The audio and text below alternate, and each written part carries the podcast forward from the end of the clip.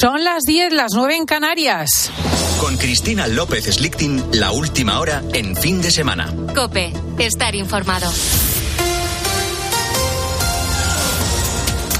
Hay jueces que califican de barbaridad amnistiar delitos de terrorismo como pretende hacer el gobierno con el apoyo de los partidos independentistas catalanes. Álvaro Saez, buenos días. Buenos días, Cristina. Esas enmiendas ampararían las causas que investiga el juez de la Audiencia Nacional, Manuel García Castellón, y afectan directamente al expresidente catalán, Carles Puigdemont, a los CDR o a Tsunami Democratic, porque la nueva ley excluiría solo los delitos de terrorismo que hayan causado violaciones graves de derechos humanos. En la mañana del fin de semana, el magistrado Jesús Villegas considera impensable que en un Estado de Derecho se diferencien distintos tipos de terrorismo del delito de terrorismo. Es una auténtica barbaridad, no tiene por dónde cogerle que eso se amnistíe.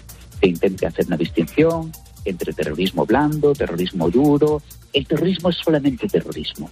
Y si se empecinan en justificar el terrorismo con una ley de amnistía, están simplemente yendo de cabeza este una condena en la Unión Europea. Este texto definitivo se aprobará el martes en el Congreso para empezar su tramitación en el Senado. Villegas es miembro de la Plataforma Cívica por la Independencia Judicial, una plataforma de jueces que ha elaborado una guía para que desde el Poder Judicial se pueda frenar la aplicación de la amnistía. Indicamos que sería más eficaz plantearlo ante el Tribunal de Justicia de la Unión Europea.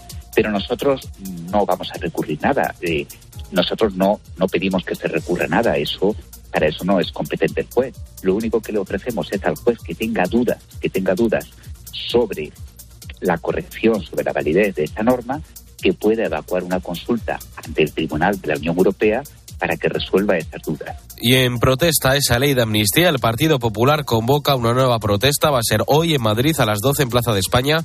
Va a acudir el presidente del PP, Alberto Núñez Fijó, y los varones del partido quieren capitalizar la indignación ciudadana y exhibir músculo en esta cuarta movilización. Alicia García. El PP advierte de que no hay un terrorismo bueno y otro malo, sino que solo hay uno que nunca se puede amnistiar. Acudirá a la protesta el expresidente Aznar junto con casi todos los líderes territoriales del Partido Popular. Y como anticipo, este sábado más de 3.000 alcaldes firmaban un manifiesto contra la amnistía al que ponía voz Cuca Gamarra. El terrorismo es terrorismo.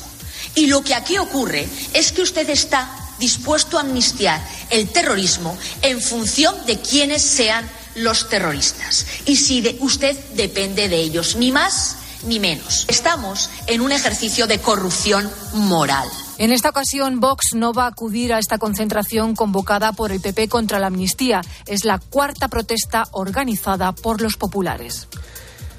Y en estos momentos todavía hay unas 40 vías cortadas en Francia por las protestas de los agricultores y ganaderos contra el gobierno de Emmanuel Macron. Sin embargo, según las asociaciones agrarias, esto se trataría tan solo de un descanso temporal, porque ya han anunciado que van a seguir movilizándose dirección París, a pesar de que el gobierno ya ha accedido a algunas de sus demandas. Luis Calabor. 38 vías siguen bloqueadas frente a las 113 del viernes. Sin embargo, los agricultores franceses han anunciado que van a seguir movilizándose en este caso caso, Dirección París contra el gobierno. Algo que sigue afectando a los transportistas españoles como Francisco, que salió el miércoles de Murcia, llegó el viernes a Bruselas y se ha encontrado con muchas dificultades, como ha contado en la mañana del fin de semana de COPE. Se pusieron las capuchas y empezaron a tirar un camión entero de tomate y pepino y calabacina y demás luego tiraron otro de, de lechuga, un francés, y luego el siguiente candidato para tirarle los limones era yo. La Unión Agrícola ha rechazado las medidas propuestas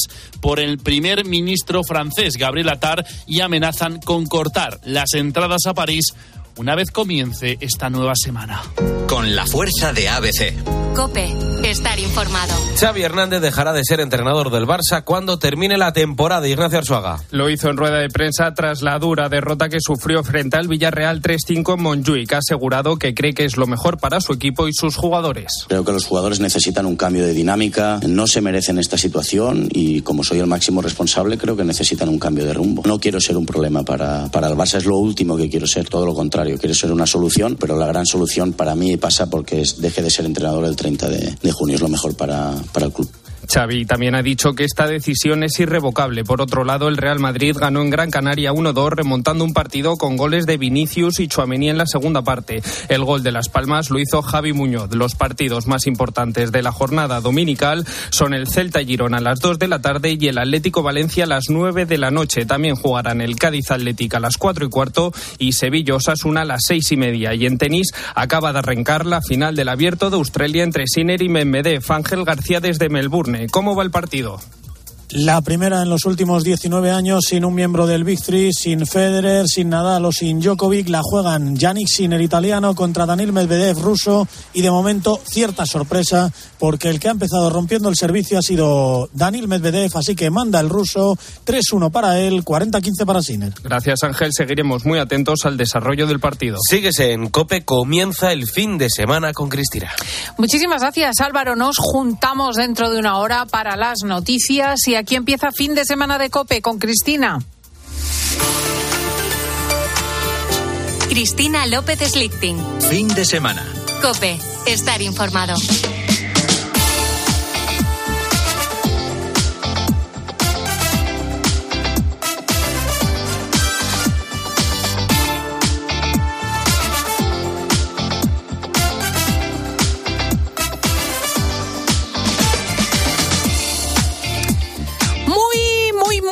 Buenos días, España. Oye, es domingo 28 de enero, día de Santo Tomás de Aquino.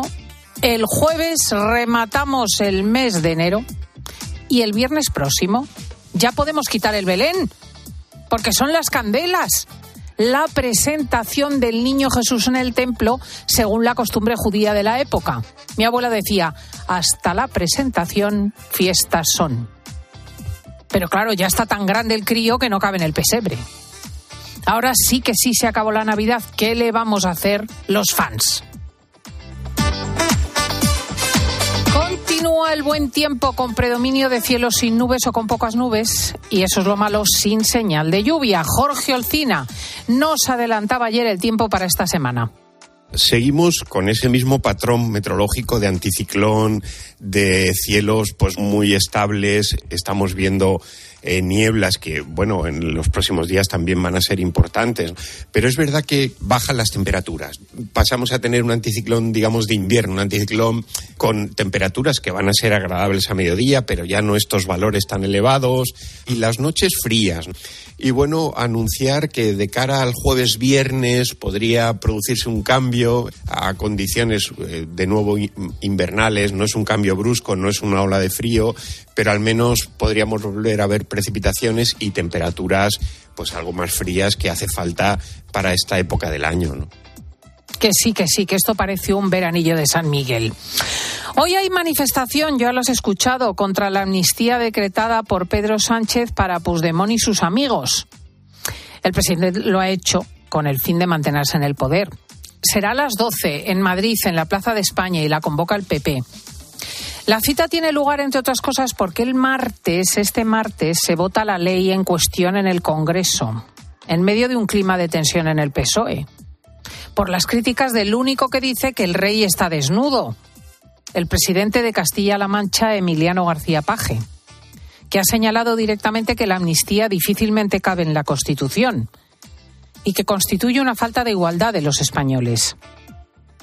A pesar de todo, los diputados del PSOE, los independentistas, sus colaboradores y también, ojo, los de Castilla-La Mancha en el Parlamento, todos menos PP y Vox, votarán como corderitos que sí, que quieren que se perdonen los terribles sucesos de Cataluña del 2017.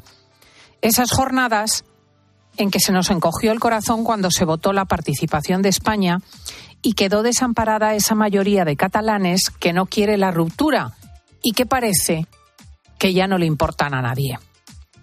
Esos días en que se conculcaron las leyes que protegen la convivencia, se decidieron unilateralmente cosas que prohíbe la Constitución de todos y se instó a las masas a enfrentarse a los cuerpos de seguridad del Estado, lanzar adoquines, cortar carreteras y aeropuertos y trenes y herir a los policías hasta dejar a tres de ellos discapacitados.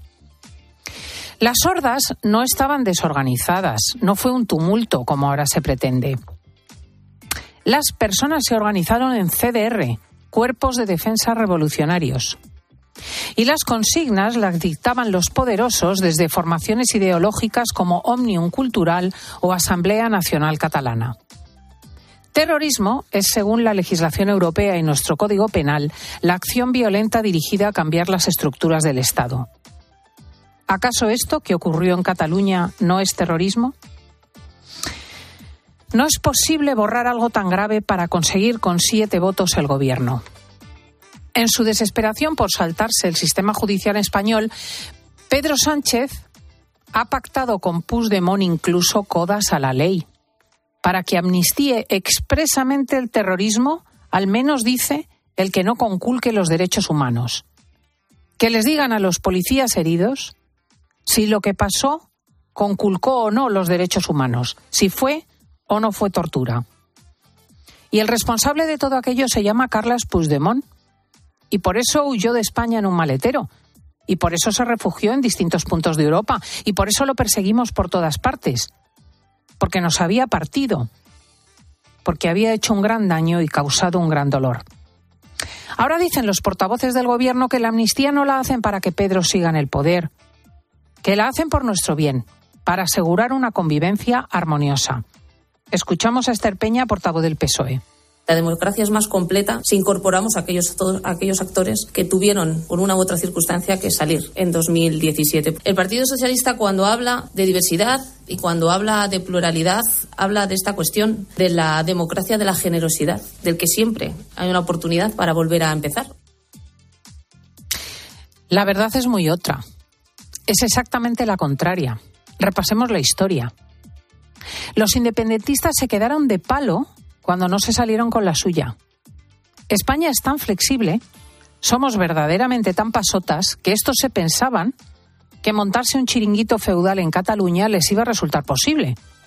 En la propaganda carísima de hojas de cuché amarillas que imprimieron con nuestro dinero, hablaban de un país feliz que sería apoyado por Europa cuando cualquier incorporación nueva a la Unión necesita del voto de todos los países miembros, por supuesto también de España. O sea que imprimían a sabiendas mentiras.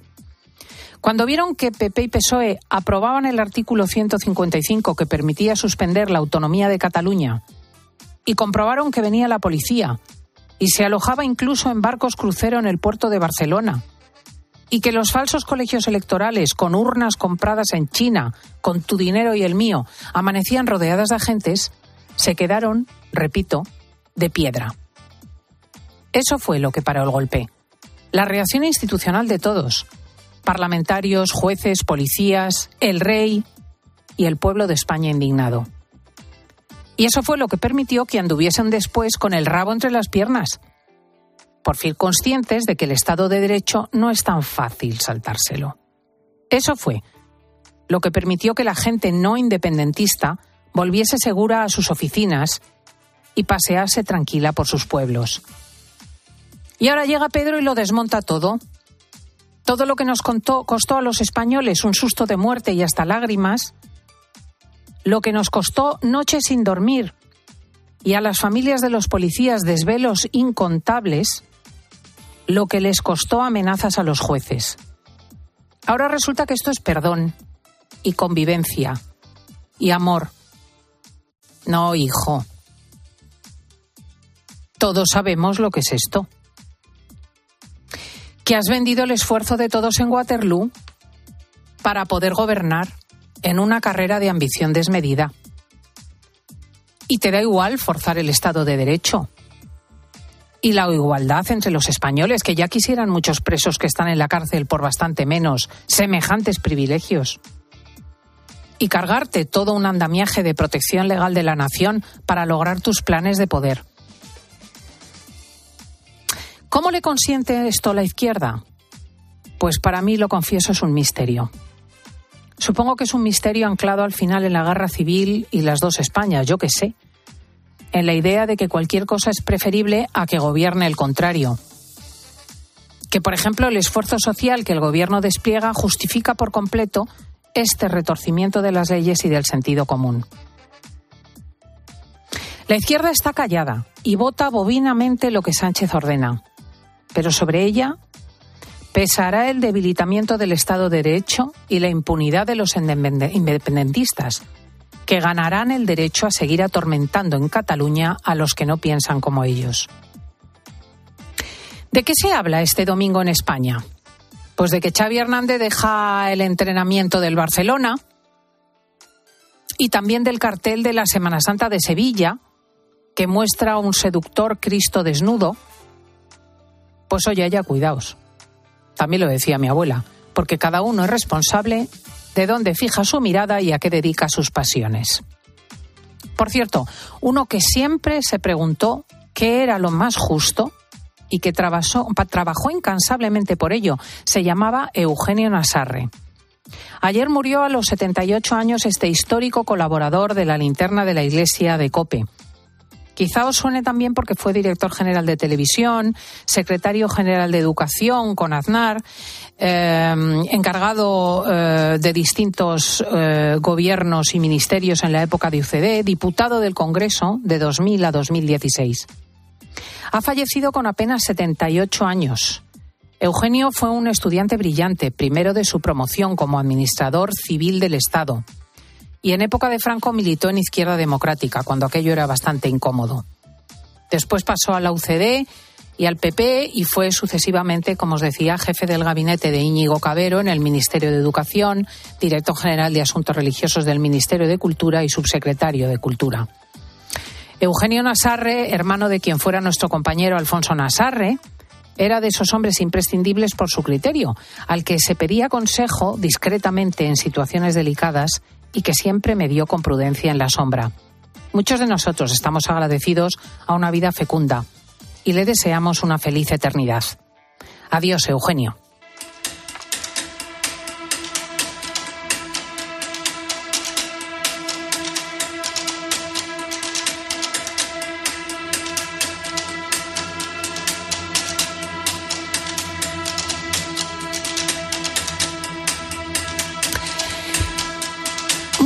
Nos preguntamos si esto de la amnistía va a ser coser y cantar, si el Congreso lo va a aprobar el martes, luego el Senado se lo tendrá que tragar, aunque lo dilate en el tiempo, y finalmente e inevitablemente en abril lo tendremos aquí y a Puigdemont en España. La cuestión es qué recursos quedan en Europa y qué recursos les quedan a los jueces para defender la ley. Vamos a analizar cómo está la situación con el letrado de Cortes, Manuel Fernández Fontecha. ¿Qué os sonará porque fue apartado de la Comisión Constitucional del Congreso por el ahora letrado mayor de la Cámara, Fernando Galindo. Muy buenos días, don Manuel. Hola, buenos días. Verdaderamente, desde el punto de vista simplemente institucional, lo que toca es el martes ver la votación, después al Senado prolongar el proceso, pero finalmente la ley aprobada, ¿no? Bueno, ese parece que es el, plan previsto para dentro del procedimiento legislativo. Mm. Una vez aprobada por el Congreso de los Diputados, pasa al Senado y el Senado tiene que tramitarla con arreglo a sus propias normas. El Senado, en ese punto, eh, es un órgano constitucional independiente del Congreso, forma parte de las Cortes Generales, pero es autónoma. Eh, yo creo que hay tres puntos muy importantes que abordar en relación con la ley, dicho muy sintéticamente. Sí. Las Cortes no tienen potestad de amnistiar, eso está claro, ni como competencia expresa ni como competencia implícita. Las Cortes no tienen esa potestad, tienen la potestad legislativa, que es otra cosa completamente distinta. La amnistía es contraria a un artículo concreto de la Constitución, el artículo 9, que establece la obligación de acatamiento a la Constitución y a las leyes. Y luego, en tercer lugar, la amnistía es un modelo, un arquetipo de ley discriminatoria, porque trata de forma diferente al ciudadano en función de la creencia ideológica que tenga es decir, una discriminación con vulneración de un derecho fundamental. Claro, pero fíjese usted que aunque las Cortes no tengan que establecer si la ley es o no constitucional, ni les corresponde ese criterio, eh, eso le corresponde al Tribunal Constitucional, que es donde va a acabar al final el texto. Y ahí está el amigo de Pedro Sánchez, Conde Pumpido, que lo va a aprobar todo.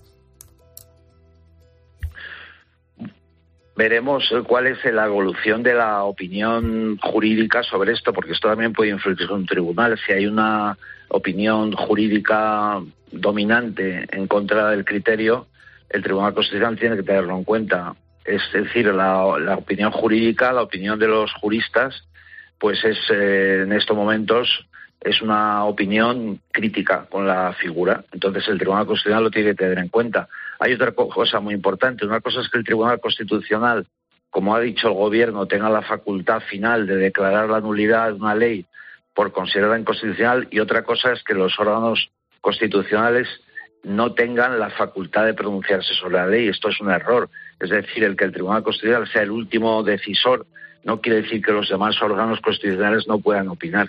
Y esto afecta tanto al Congreso de los Diputados como al Senado. Y en este sentido, en el Congreso de los Diputados ya hay un informe oficial de los letrados de la Comisión de Justicia planteando los principales problemas de esta ley. Esto es un criterio eh, jurídico puro, es decir, no se está entrando en valoraciones políticas. Claro, lo que pasa es que ese informe de los letrados no es vinculante. No, el informe de los letrados no es vinculante, pero sí es orientador, en el sentido de que, en primer lugar, ese informe va al expediente, se pasa al Senado junto con el expediente, y ese informe lo que tiene es un, un valor de criterio en la interpretación. Es decir, es muy distinto que cuando este asunto llega a la jurisdicción, sea del Tribunal de Justicia de la Unión Europea o del Tribunal Europeo de Derechos Humanos, es muy complicado omitir que el órgano eh, jurídico especializado de la Cámara ha emitido una opinión en contra. Claro, eso, eso se lo admito, que ahí hay una, un requisito europeo que, que, puede verse influido por el criterio de los juristas. Usted que conoce bien el texto, ¿nos puede explicar la tesis de los letrados? ¿Qué es el principio que enarbolan para decir que la amnistía no es constitucional? Bueno, el primer criterio que utilizan para, para manifestar ese, esa idea es eh, justamente el criterio de la inexistencia de un precepto, un artículo constitucional en concreto, que autorice un acto como la amnistía. En ese sentido, hacen un análisis primero de la falta de capacidad de las Cortes para adoptar ese acuerdo y, por lo tanto, una posible nulidad por lo que llaman los anglosajones ultravires, es decir, ir más allá de los límites que la Constitución fija a las Cortes. Luego el, informe de los letrados de la Comisión de Justicia hace un análisis muy concreto y, en mi opinión, muy acertado de los propios criterios que utiliza eh, la ley para, o la proposición de ley para determinar el móvil de la amnistía. En ese sentido, lo que dice es que realmente lo que se está haciendo es supeditando a las, al móvil, a la finalidad, toda la tipicidad, es decir, todos los delitos que van a ser acogidos por la amnistía. Eh, dicho con la mayor sencillez posible, lo que están planteando es un tema muy grave, porque es un defecto estructural de la ley. ¿Qué dice la, ley? Mm, serán amnistiables todos aquellos actos realizados con la motivación, con el motivo, el móvil, de colaborar en la independencia de Cataluña, el, participar, ayudar o establecer en las consultas para la independencia de Cataluña y todos los actos conexos. Esto es prácticamente mm, todo el Código Penal. Es decir, lo que se está haciendo es una supeditación a una finalidad eh, de todo un conjunto de delitos que quedan completamente abiertos. Por eso he hablado de la apertura absoluta de los hechos amnistiables. Pero es que además hay un, hay un tema más, más, más de fondo, ¿no? Y el tema más de fondo es que mm, el, móvil, lo que se utiliza para decir, bueno, a usted no le voy a aplicar la norma penal, es que es un móvil ilícito. Es decir, esto sí que es novedosísimo. Es decir, la, la propia idea de la proposición de ley orgánica dice que para conceder la amnistía, el móvil sea la propia actividad amnistiada. Esto es absurdo. Aparte que demuestra que hay una, una especie de inversión de los términos, como decía el informe de los letrados. ¿Por qué? Porque establecido este móvil, cualquier otro delito que se encaje, un delito de lesiones, un delito de apropiación indebida, pues es hábil. Esto es una, una figura que convierte la ley en un auténtico eh, una auténtica contradicción por sí misma. Sí, para que los oyentes lo entiendan, que para frenar el independentismo y favorecer, entre comillas, la convivencia, se favorece a los independentistas. Que es una cosa verdaderamente alucinante. bueno, es lo que es más incomprensible. Es decir, que la propia actividad que se ha considerado delictiva y que ha abierto tantas causas por los tribunales sea la que justifica la no culpabilidad. Esto no hay quien lo entienda. Es decir, vamos a ver, en todo caso, en la, 1977, que fue acordado por, unas leyes, por una ley de las Cortes Generales, lo que se dijo es actos de intencionalidad política y actos eh, que contribuyeron a la defensa de los derechos fundamentales o de las libertades políticas. Aquí no, aquí lo que se dice es el motivo es el de haber contribuido, exaltado, participado en estos actos sin tener en cuenta que estos actos fueron declarados inconstitucionales. Hay un segundo problema que yo me lo han comentado juristas con muchos años de experiencia, y así lo digo, es que esta, ley no es una ley de amnistía. Esta ley es una ley vindicativa. Esta cuestión es diferente. Las leyes no juzgan, no ensalzan, no vindican, no revisan la historia. Esto es un error total. Es como si se incluye un apartado de un periódico en el texto de la ley. Lo que ocurre en este caso es que la, ley se vuelve una ley de reivindicación o vindicación de los actos que son precisamente los amnistiables. Se pretende una vindicación de las actuaciones, no su amnistía, precisamente porque es un móvil ilícito. Es decir, lo que revela el análisis de la proposición de ley, además de la contradicción que he dicho antes, es que se trata de un acto de vindicación, que además podría abrir la vía a, un intento de deslegitimar los pronunciamientos del Tribunal Constitucional en 2017, que están ahí que son jurisprudencia. Es decir, si el Tribunal Constitucional quisiera cambiar esto, tendría que hacer un cambio expreso de su jurisprudencia. Hmm. Eh, ¿Por qué? Porque la jurisprudencia actual declaró la secesión nula y contraria a la Constitución. Luego está el problema del terrorismo, ¿no? Quiero decir que mm, eh, es difícil amniestar los, los, delitos del terrorismo con la actual legislación y con el Código Penal español y muy expresamente los últimos pactos, las últimas codas de los acuerdos entre el PSOE y Puigdemont se refieren a esto y han definido lo que llaman un terrorismo de segundo nivel, un terrorismo light, que sería el terrorismo que no buscase directamente la conculcación de los derechos humanos. Lo que pasa es que de verdad que no se me alcanza como, por ejemplo, los tres policías que quedaron discapacitados en la plaza de Urquinaona no son objeto de un eh, terrorismo manifiesto contra los derechos humanos. Yo creo que la, la, división que pretende hacer la enmienda incorporada o las enmiendas que están pendientes es una división imposible, porque lo que está es otra vez más contradiciéndose incluso en términos lógicos. Está diciendo el delito de terrorismo con unas determinadas características no es delito de terrorismo. Esto es una, una cuestión eh, imposible de probar. Es decir, el delito de terrorismo no requiere una intención adicional, no requiere, el delito de terrorismo se comete con un dolo penal, sea directo o indirecto de segundo grado. Entonces, el delito de terrorismo, una vez probado el dolo del propio delito de terrorismo, es terrorismo. O sea, lo que no puede decir la ley es exigir luego, además, una intención concreta y decir, bueno, es que esto no es terrorismo porque no infringe un derecho, un derecho humano, un derecho fundamental, lo cual es absolutamente también absurdo. Es decir, el derecho de terrorismo, por definición, está infringiendo el derecho a la vida, el derecho a la seguridad personal. esto es imposible, es una redacción apresurada para salir del paso. Pero esto no quiere decir además que los convenios que han vinculan a España con el, en materia de delito de terrorismo y otros, como la valorización, se puedan orillar. Es decir, lo que la proposición de ley está haciendo ahora mismo es un análisis eh, paso a paso de cómo eh, va excluyendo o incluyendo delitos. ¿Qué pasa? Que es que en materia de convenios internacionales de terrorismo, España tiene muchos firmados. Entonces, si no se analiza la compatibilidad con estos convenios internacionales, falla lo que se llama el control de convencionalidad de la ley, que no es ya que sea contraria a la Constitución o no, sino que si es contraria a los propios tratados.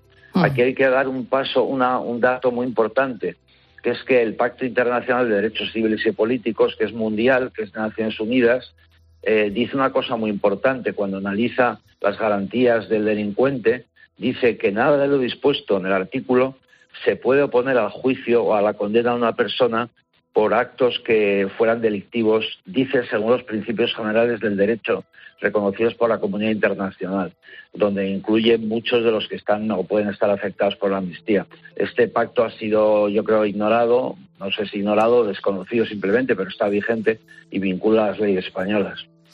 Pues la verdad que, todo está crujiendo y particularmente el sistema jurídico español, el reflejo de la tensión, es el goteo de fugas y dimisiones en el cuerpo de letrados del Congreso. ¿Cómo están viviendo esta situación los letrados del Congreso?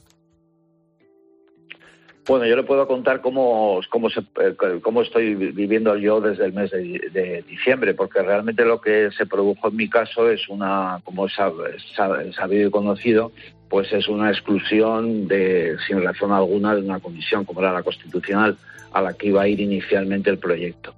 Entonces yo creo que lo que hay son eh, preocupación por el tipo de, digamos, de forma de organización del cuerpo introducido por el, la nueva persona encargada por el por la mesa para ser secretario general del letrado mayor. Pero esa preocupación se produce, eh, como es lógico, en un cuerpo que tiene a gala pues una neutralidad ideológica, pero que también tiene a gala pues un conocimiento de materias de derecho constitucional que no tiene ningún otro cuerpo del Estado. Es decir, el cuerpo de letrados de las Cortes la oposición está básicamente fundada en el conocimiento del derecho constitucional. Entonces es el cuerpo por antonomasia especializado en esta materia. Eso produce, claro, lógicamente, pues unas reticencias, unas tensiones entre los miembros del cuerpo de letrados en cuanto a las informaciones sobre el origen del nuevo nombramiento. Pues ahí están los resquebrajamientos del sistema. Don Manuel Fernández Fontecha, muchísimas gracias por explicarnos cosas tan delicadas pero tan cruciales para todos. Un saludo. Muchas gracias a ustedes.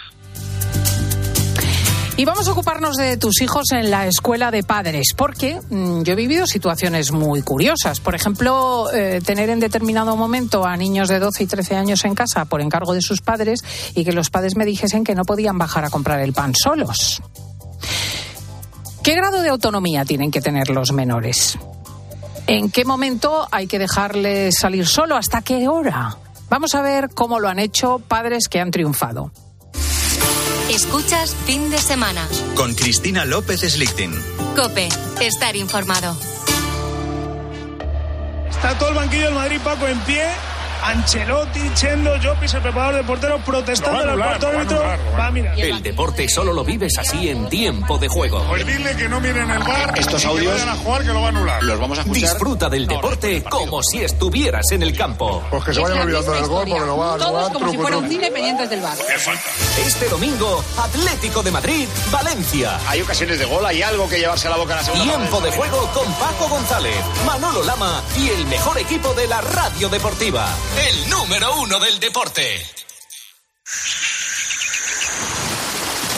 Lo que necesitas es oír esto, necesitas la Semana del Caribe de Viajes El Corte Inglés con Tour Mundial desde solo 900 euros. Hasta 5% de descuento hasta el 4 de febrero. Con Fastpack de Tour Mundial, precios sin sorpresas en una selección de hoteles. Consulta condiciones. Disfruta del Caribe con Viajes El Corte Inglés. Carla, al viaje de Tokio al final no va el director. ¿Te interesa? Diez días, reuniones, cenas, karaoke, un spa. En la vida lo importante es saber aprovechar las oportunidades. Hay coches que solo pasan una vez, como el Citroën C3 desde 13.900 euros con entrega inmediata solo por esta vez y solo este mes. Citroën. Condiciones en citroen.es. Escuchas fin de semana. Y recuerda, la mejor experiencia y el mejor sonido solo los encuentras en cope.es y en la aplicación móvil. Descárgatela. Madrid no es cualquier ciudad. Madrid se siente diferente. Este 28 de abril, siente Madrid y ven a correr kilómetros de rock and roll que recordarás para siempre en el Zurich Rock and Roll Running Series Madrid. Disfruta de sus distancias, maratón, media maratón o 10 kilómetros. Últimas inscripciones en rockandrollmadridrun.com. Colabora Ayuntamiento de Madrid. Carla, al viaje de Tokio al final no va el director. ¿Te interesa? Diez días, reuniones, cenas, karaoke, un spa. En la vida lo importante es saber aprovechar las oportunidades. Hay coches que solo pasan una vez, como el Citroën C3 desde 13.900 euros con entrega inmediata solo por esta vez y solo este mes. Condiciones en citroen.es. Cuando buscas, no siempre encuentras. Pero en la semana del deporte del corte inglés, siempre encuentras lo que buscas. Hasta el 50% de descuento en marcas como Nike, Adidas, Puma, Six Boomerang, Under Armour, Quicksilver, New Balance, Vans, Mountain Pro, Columbia y Roxy. Del 25 al 31 de enero, semana del deporte del corte inglés. En tienda web y app. Ti legge, so golpe non tocó o radiador, sai, chapa. Con el seguro de coche de línea directa no solo te ahorras una pasta, sino que además puedes escoger el taller que quieras aquí o en las Rías Baixas. Y si eliges taller colaborador, también tienes coche de sustitución garantizado y servicio de recogida y entrega. Cámbiate ahora y te bajamos el precio de tu seguro de coche, sí o sí. Ven directo a lineadirecta.com o llama al 917-700-700. El valor de ser directo. Consulta condiciones. Más que 60 consigue un sexy 60% de descuento en tus nuevas gafas. Infórmate en soloptical.com. Soloptical, solo grandes ópticas. ¿Perdona? ¿Que ahora Movistar Prosegur Alarmas incluye una garantía antiocupación? Uf, ya verás cuando se entere mi perro. Ningún guardián puede competir con Movistar Prosegur Alarmas, la primera y única alarma con garantía antiocupación, que no solo disuade y protege, ahora también se compromete contra las ocupaciones. Contrátala en el 900-222-250 o en movistarproseguralarmas.es. ¿Y tú? ¿Por qué necesitas fluchos? Porque es tiempo de pensar en lo que te gusta, en la moda que te hace sentir vivo, chic, casual, sport. Nueva colección de otoño-invierno de fluchos. La nueva moda que viene y la tecnología más avanzada en comodidad unidas en tus zapatos. ¿Y tú por qué necesitas fluchos? Fluchos. Comodidad absoluta. Los fines de semana en la radio. Le pega de lujo, ¿eh? Con su pierna buena, ¿no? Con la buena y hasta con la mala. El deporte con Paco González, Manolo Lama y el mejor equipo de la radio deportiva. Este programa hace cosas muy raras. Los fines de semana todo pasa en tiempo de juego. Todo pasa en Cope.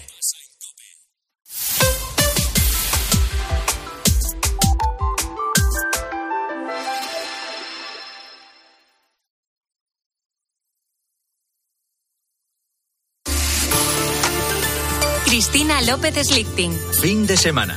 Cope, estar informado. ¿Tú también crees que el desayuno es la comida más importante? Bueno, pues si lo crees, que en tus desayunos, piensa en el sábado y el domingo, nunca falte un kiwi amarillo Cespri Sun Gold.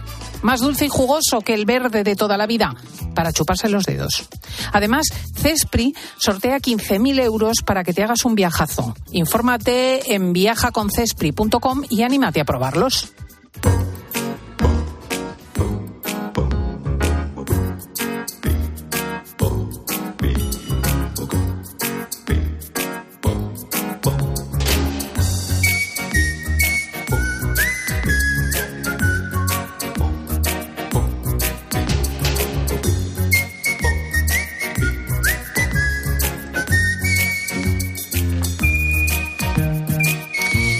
Veces hemos admitido, advertido en la escuela de padres que sobreproteger a los hijos eh, proporciona después un efecto rebote? Uno quiere que no les agredan, uno quiere que no corran peligros, pero luego se hacen muy dependientes y con escasez de iniciativa personal. Pero claro, eh, los tiempos no son los de antaño.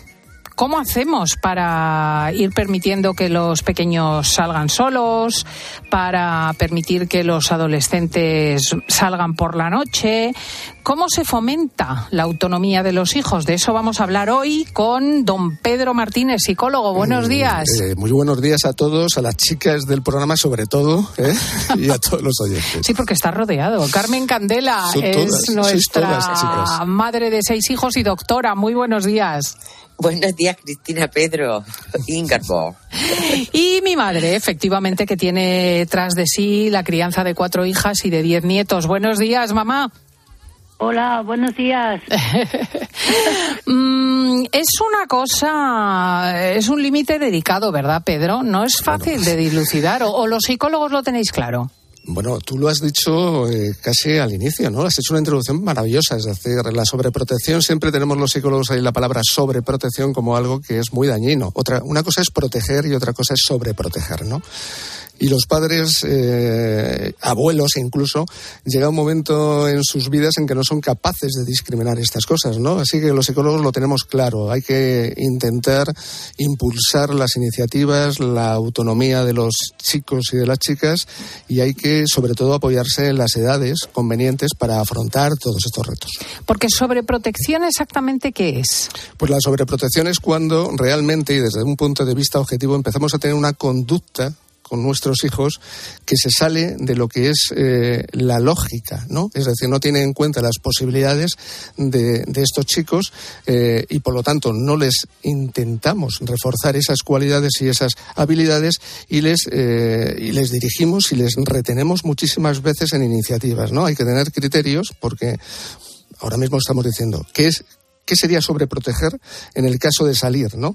Los chicos y las chicas. Bueno, pues sobreproteger sería el hecho de que llegasen a una edad, que las vamos a comentar, en las que ellos están en disposición de hacerlo, pero nosotros, por miedos, unos miedos nuestros subjetivos, impedimos que ellos desarrollen estas habilidades y las retenemos. Hmm. Bueno, vamos a ver qué experiencia han hecho las madres. Eh, Carmen Candela, ¿tú eh, cómo has solucionado esto? ¿Tenías conflicto con la autonomía de los hijos?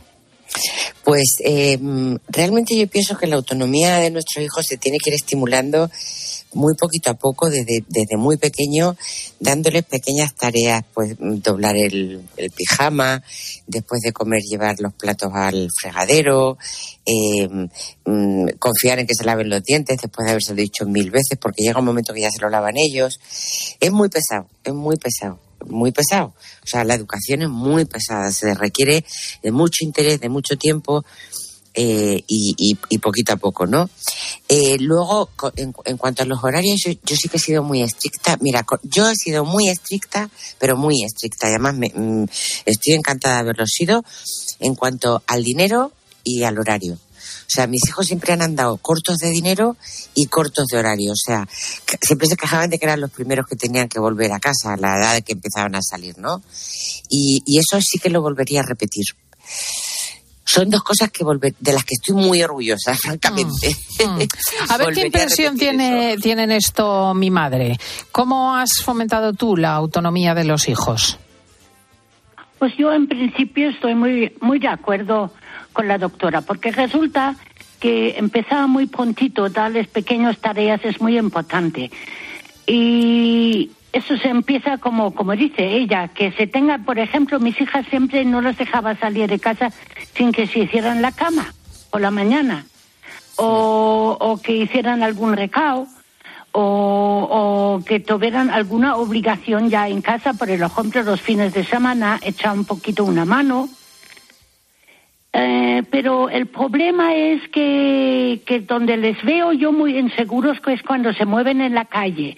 Y yo creo que esto es como los niños los acompañan ahora hasta muy tarde al colegio, que por un lado es razonable porque en la época mía, a mí nunca me ha llamado mi madre al colegio en la vida.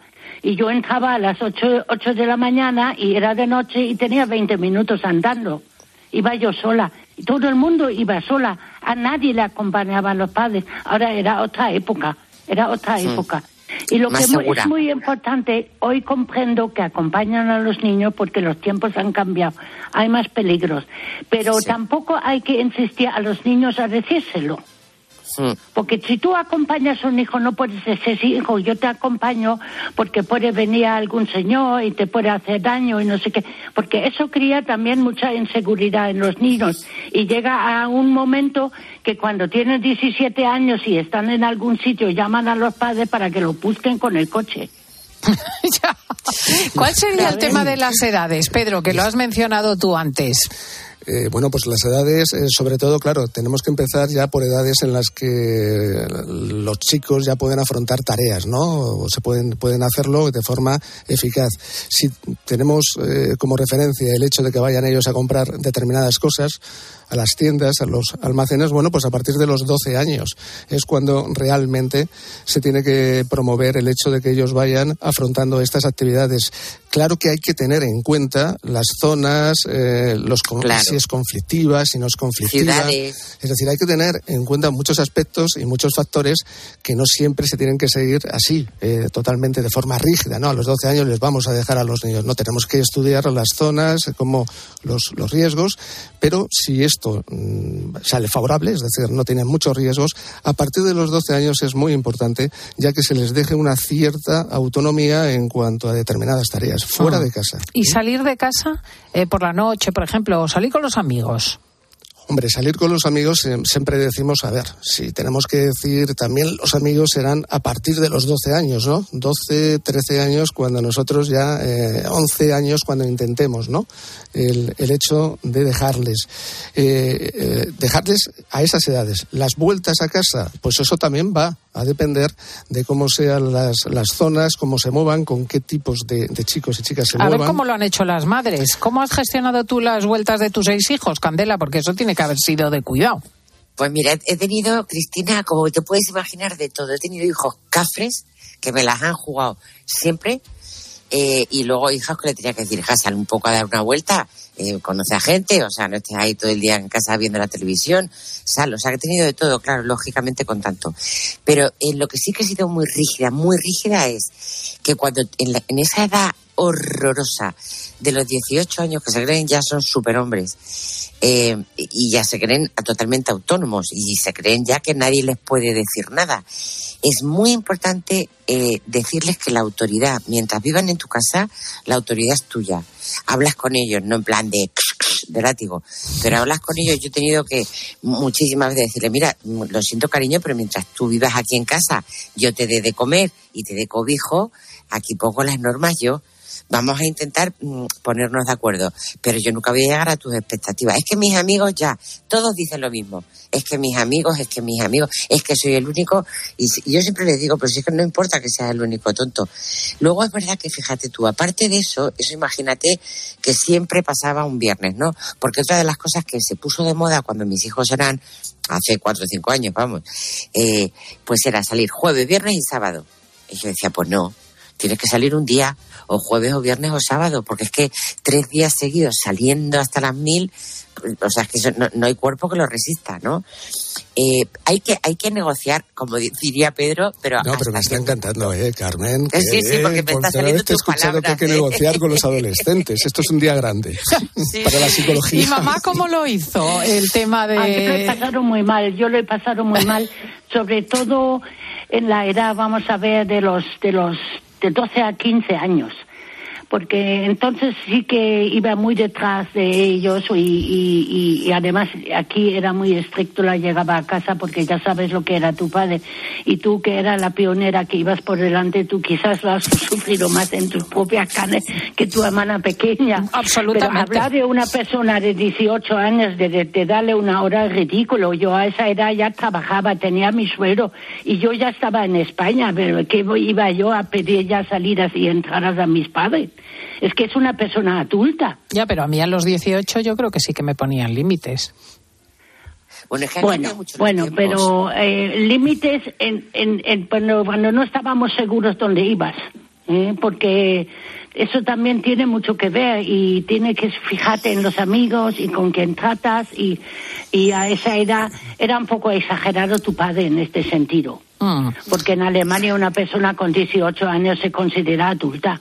Yo ya llevaba tres años trabajando. Yo tenía fiestas en la compañía que, que estábamos a lo mejor de fiestas hasta las dos y las tres de la mañana y no me pedía permiso a mis padres. Ya, pero si tú tienes, como dice Carmen, un chaval de 18 años en casa al que le quedan otros 10 por delante, dada la tónica nacional, y viene borracho de jueves a domingo, Sí, sí, eso es Y insuf- que no, una insufrible. cosa es como una excepción y una cosa es también de venir borracho. Entonces tienes que medidas más diferentes. Ah, pues es que eso. en nuestra época no se bebía tanto. Es que ha cambiado mucho, mira, ha cambiado íbamos mucho. a bailar o teníamos una fiesta, pero, pero es que el consumo del alcohol en aquella época era mucho menos. Era Sí. mucho menos. Ah, es que nos es- es que divertíamos, pero no bebíamos tanto. Ni Mira, había yo el estoy a- problema de drogas, por supuesto, porque es que las cosas han cambiado mucho. Claro, es No que se, ve pueden claramente que son tres generaciones diferentes. ¿Qué decías, Candela? Mira, yo ahora estoy en Dublín, haciendo el programa desde Dublín.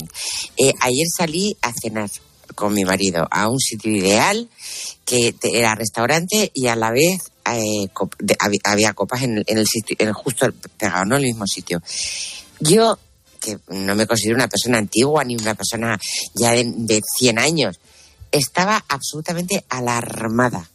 A las nueve de la noche estaba todo el mundo pedo, pero con unos pedales, o sea, gente joven gritando, vestidas ridículamente con el frío que hace enseñando todo.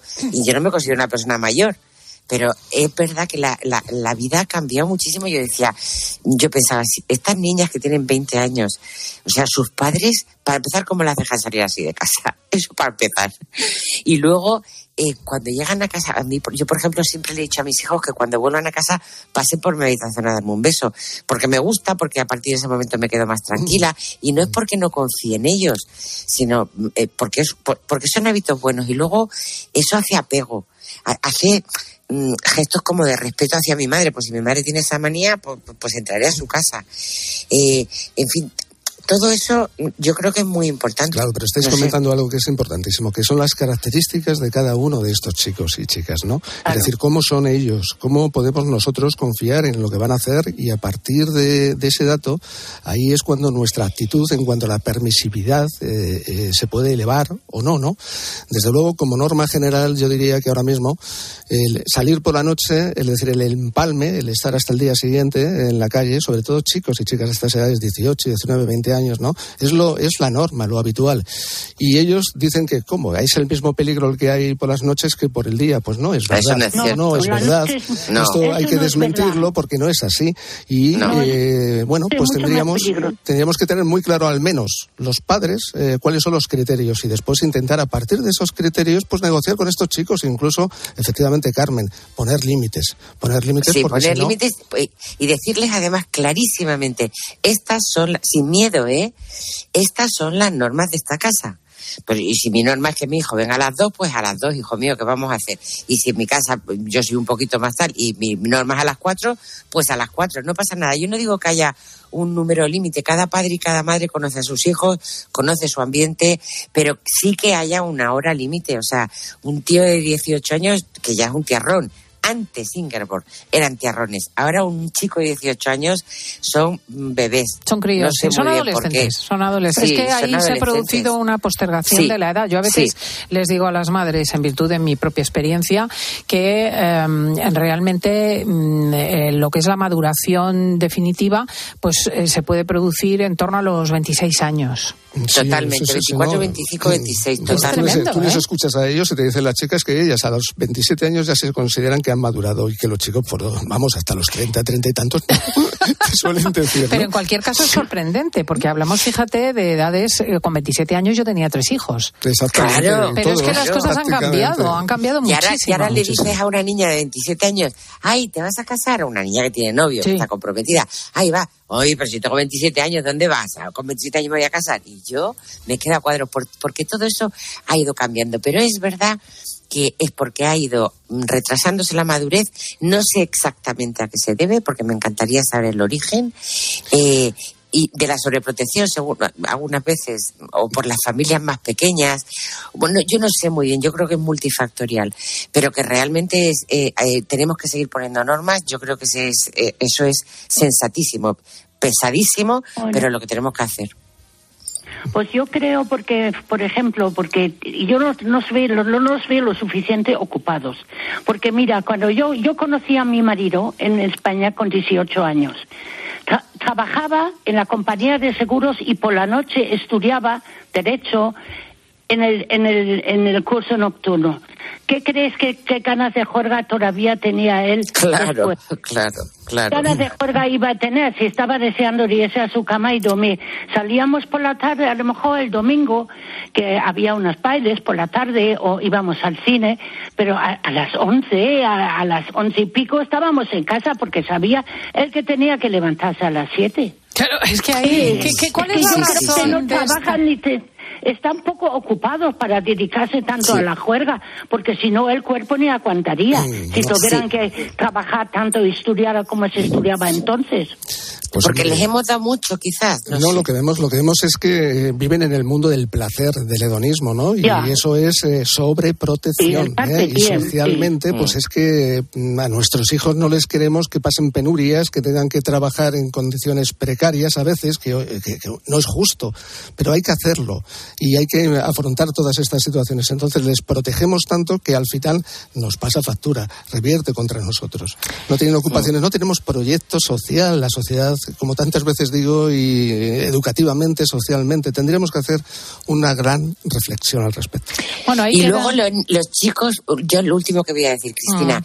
eh, en, en, casa tenemos que hacer buen ambiente los padres, o sea, a, los chicos tienen que estar encantados con llevar amigos a casa y que se lo pasen bien, hacer buenas tertulias, eh, tener iniciativas familiares, ocuparnos realmente, aparte de preocuparnos, ocuparnos del bienestar y del buen rollo que pueda Y para eso hay que favorecer también la compatibilidad familiar, porque realmente mm, un hombre y una mujer que trabajan de sol a sol, pues no tienen tiempo para educar. Y esto hay que comprender también a los padres, porque es que están sí, pero el fin de semana, pero el fin de semana hacer planes con los niños a mí me parece un super plan para educar.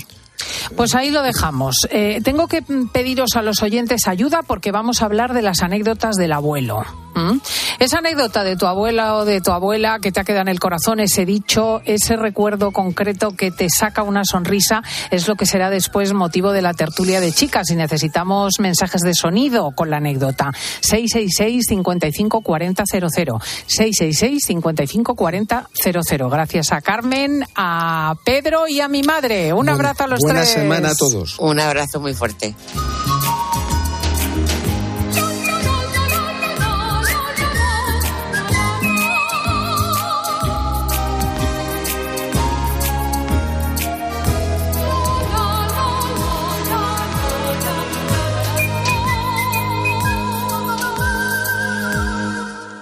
Estás escuchando fin de semana. Y recuerda que si entras en cope.es, también puedes disfrutar en tu móvil del mejor entretenimiento con Cristina López Slichting.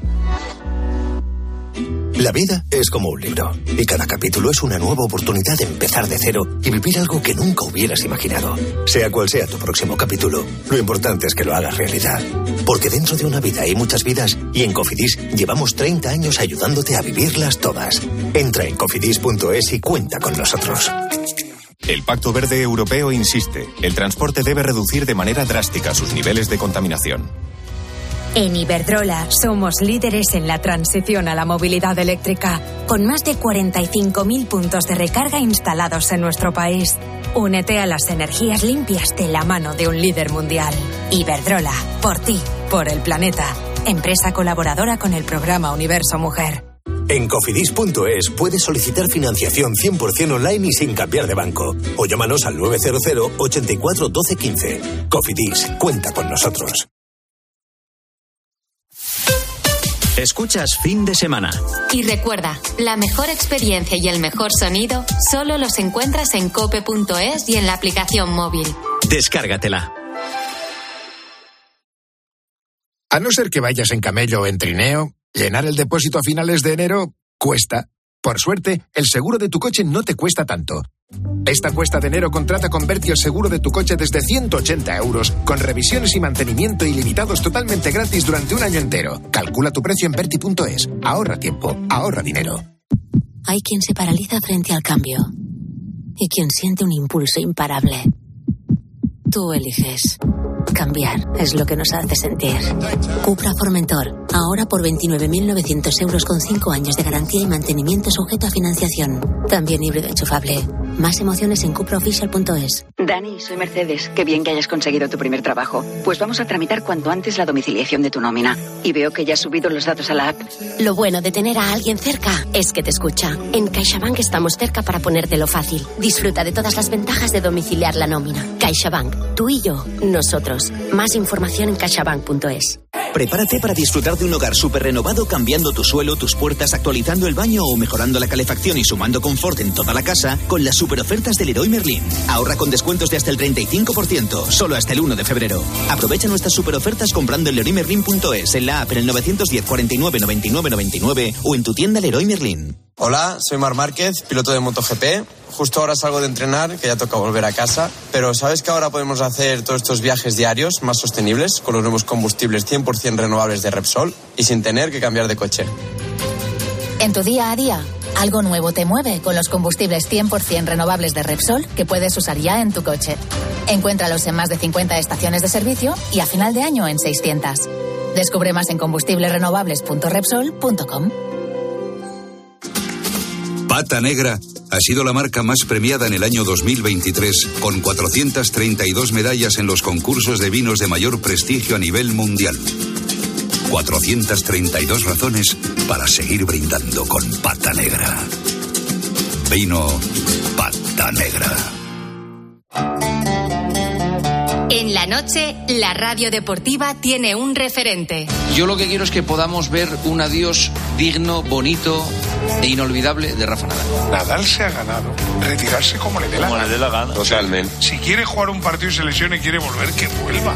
Es que está en su derecho de competir, de hacer lo que le dé la gana. Escucha a Juanma Castaño en el partidazo de Cope, De lunes a viernes, desde las once y media de la noche. el número uno del deporte.